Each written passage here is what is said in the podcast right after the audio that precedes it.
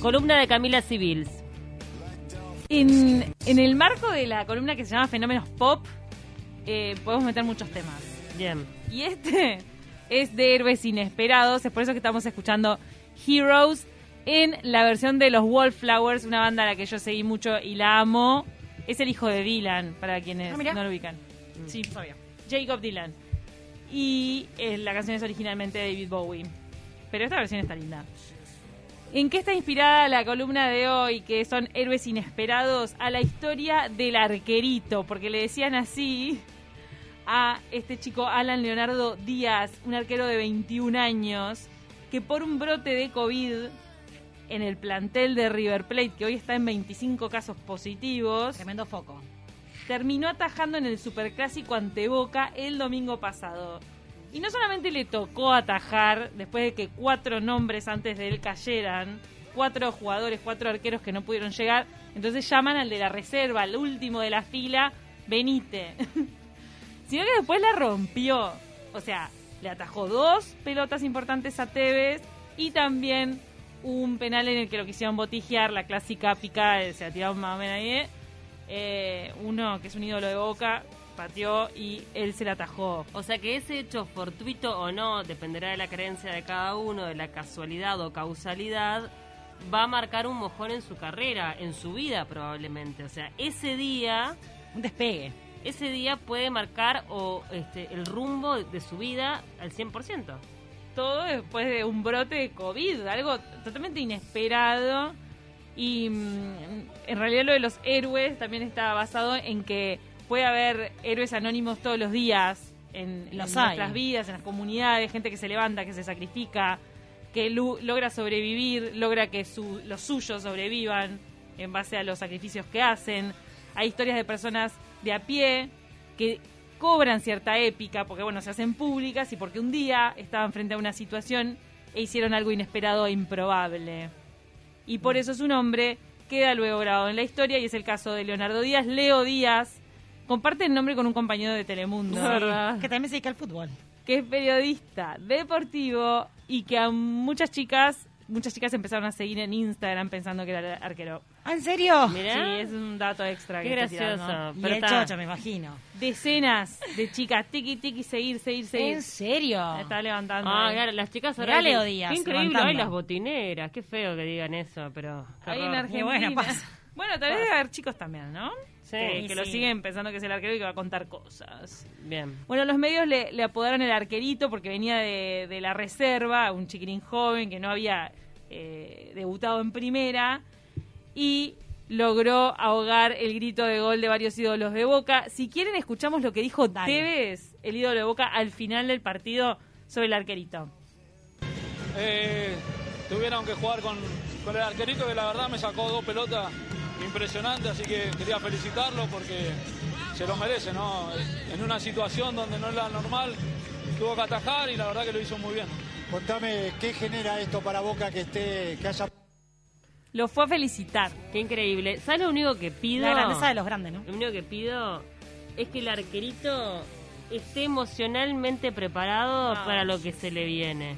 Porque a veces las subidas estrepitosas tienen caídas Es cierto, difíciles. es Entonces cierto. espero que tenga emocionalmente una base sólida y una familia Una ahí, contención. o una contención que lo ayude a dar los pasos correctos. Mirá Mucha- lo que te pido.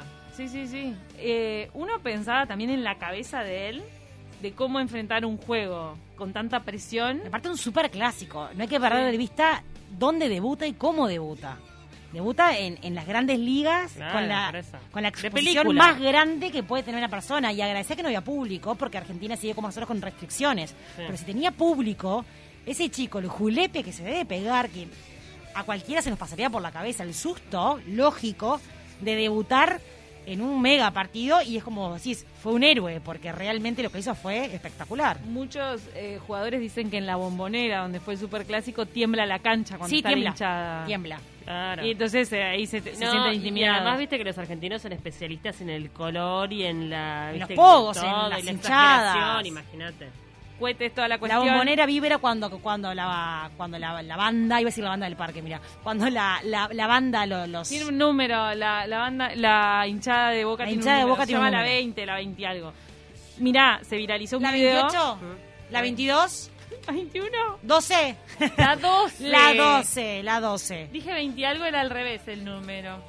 Se viralizó, además de la foto de él abrazado a Gallardo, el técnico, El que tal muñeco vez Gallardo. Eh, compartían tipo un hola y un chau Claro. y terminan abrazados los dos después del partido que River perdió pero cuyo nombre o sea la gente todo el mundo comentaba las atajadas del gurí no no comentaban tanto el triunfo de Boca se viralizó un video en el que el chiquilín este en su barrio atajaba penales por guita Mirá. y entonces Mirá. había mucha gente alrededor gritando y desaforada era prepandemia me imagino Tipo apuesta, parece la, el club de la pelea. ¿Te Mirá. acordás del club de la Sí, pelea que están claro. peleando y alrededor hay mucha gente como enajenada? Sí. Eso, él en el arco y la gente gritando porque apostó. Entonces, ese video se viralizó diciendo, tal, al final, ¿qué te vas a achicar en un clásico si está todo el mundo mirándote en esos hechos ah, barriales? Total. Un pibe de una familia humilde. También el diario Le contó el hecho de el día anterior cómo él va al peluquero, lo Me llama muero. a su peluquero de cabecera, hincha de boca el peluquero, él es de River, ¿no verdad? Díaz, Leo Díaz. Y le dice, me tengo que cortar el pelo, aguantame, aguantame, no cierres que me tengo que cortar el pelo. Y le dice, pero ¿por qué tenés tanto apuro? Claro. Porque mañana debuto ante Boca. Claro. Con esta chuza no puedo ir. Qué bien, qué bien esa Pero anécdota. ahí cae el peluquero tipo, diciendo, wow. Y le preguntaban si lo había visto ansioso. Y, y al final, el chiquín lo supo manejar muy bien. El Bien. tema de los nervios, etcétera. Pasamos a otra historia de héroes inesperados. Esta historia de Leo Díaz a mí me disparó varias cosas. ¿Mm? De esas personas que no esperás que cometan algo eh, que, que se inscriba en la historia, que le cambie la vida a alguien.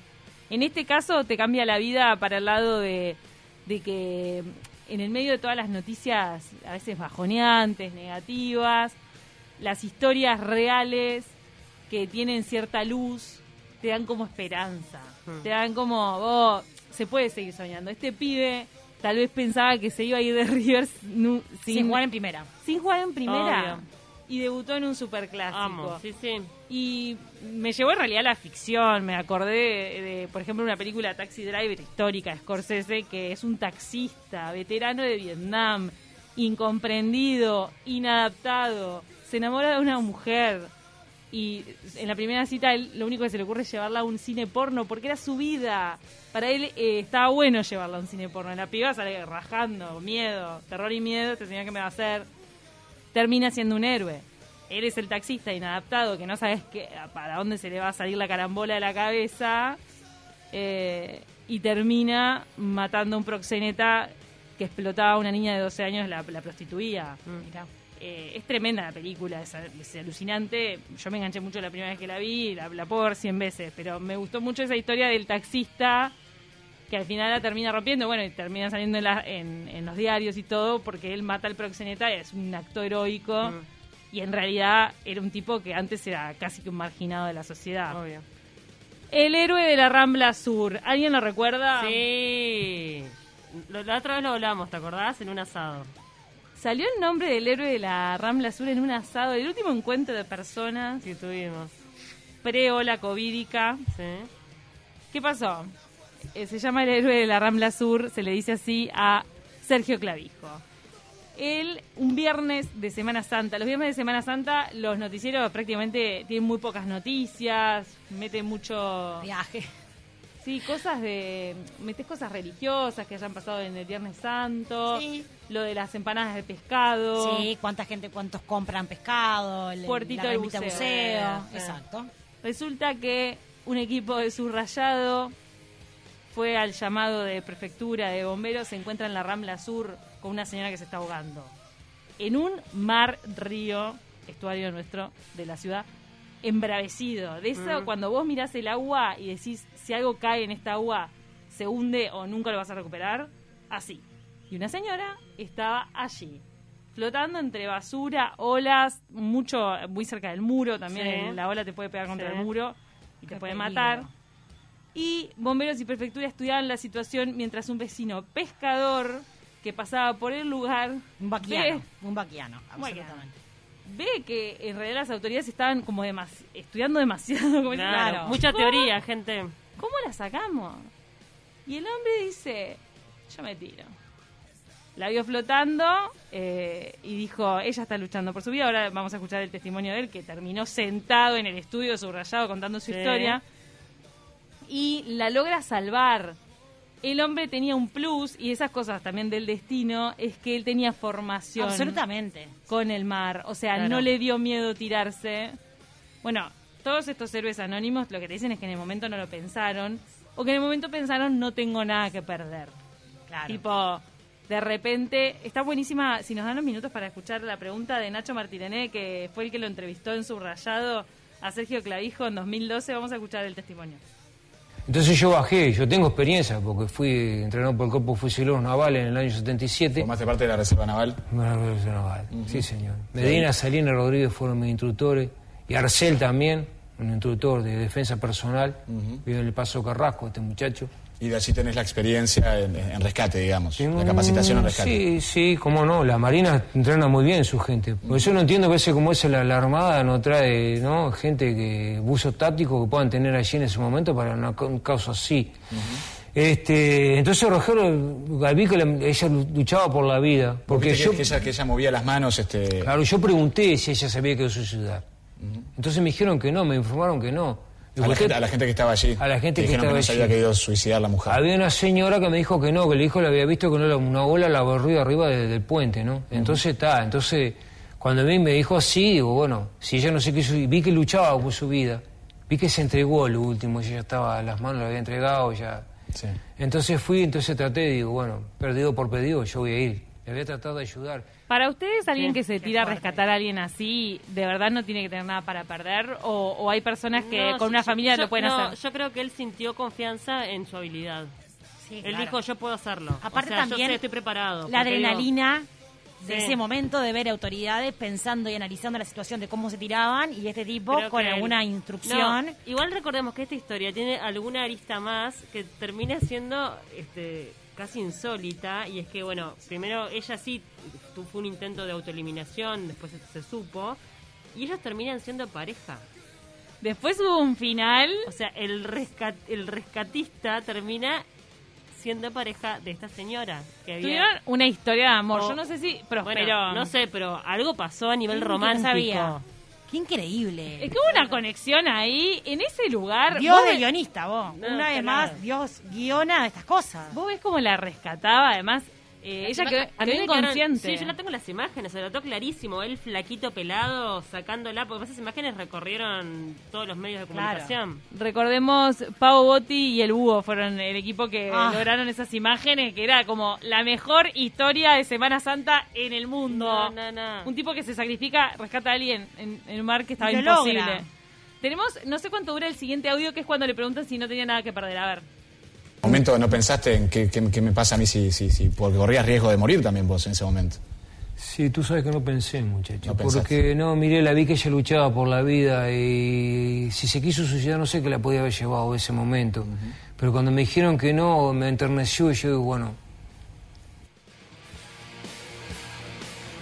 Bueno, ahí veíamos cómo razona la voz de la cabeza de un héroe inesperado, Sergio Clavijo. Hoy en día debe ir por la calle y la gente dice, me suena tu cara, vos Claro. eras el héroe de la Rambla Sur. Sí, tremenda historia. Qué Fue- tierno aparte, ¿no? Mucha ternura tierno. dentro de, su, dentro de sus palabras también. Sí, tal cual. También se le veía esa onda de buscavida, ¿no? El loco como muy simple. No, y a veces esa simpleza es la que termina marcando la diferencia. No sé, no tengo ni idea, voy y lo hago, chao, punto, ejecuto. hay que, hay que salvarla. Nos tenemos que ir volando. Nada, otro héroe inesperado fue en Francia un hombre que trepó y salvó a un niño, ¿se acuerdan? Ay, sí. Que trepó varios pisos. Sí, sí, Era increíble. un inmigrante sin papeles en Francia, un inmigrante africano con un estado físico, por Dios, Sí. que se trepó varios pisos en un edificio y rescató un niño que estaba colgado. Increíble. Y bueno, finalmente le dieron la ciudadanía como premio. Ese era otro héroe inesperado que estaba bueno. Recordar su historia.